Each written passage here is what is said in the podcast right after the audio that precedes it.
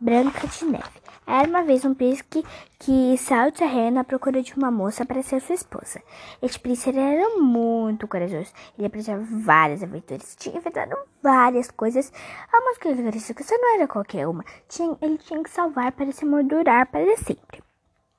Ele viajou pelo mundo inteiro, por países, estradas, caminhos, até que um dia decidiu viver sozinho, que ele estava pensando, na verdade, em viver sozinho numa caverna. Mas aí ele viu uma floresta escura e misteriosa.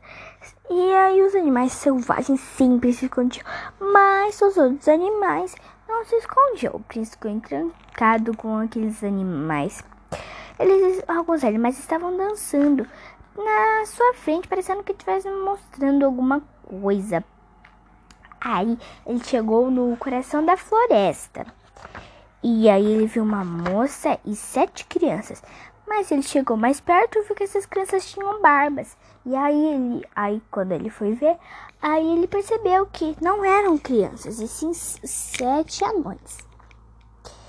Uma moça estava dentro de um lugar dormindo com os olhos fechados.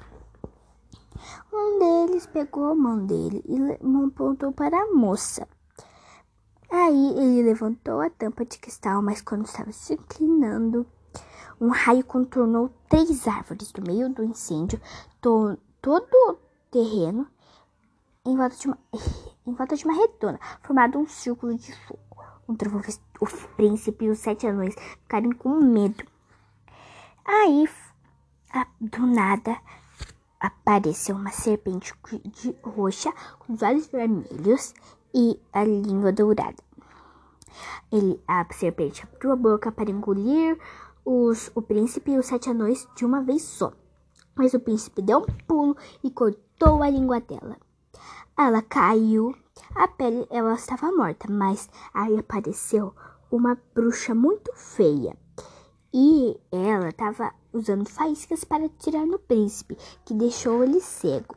Mas ela pegou seu ele pegou seu punhal e atirou bem no coração da bruxa, sem enxergar nada. Em cheio. Daí, do nada, apareceu uma rainha má. E ela, ela era tão bonita.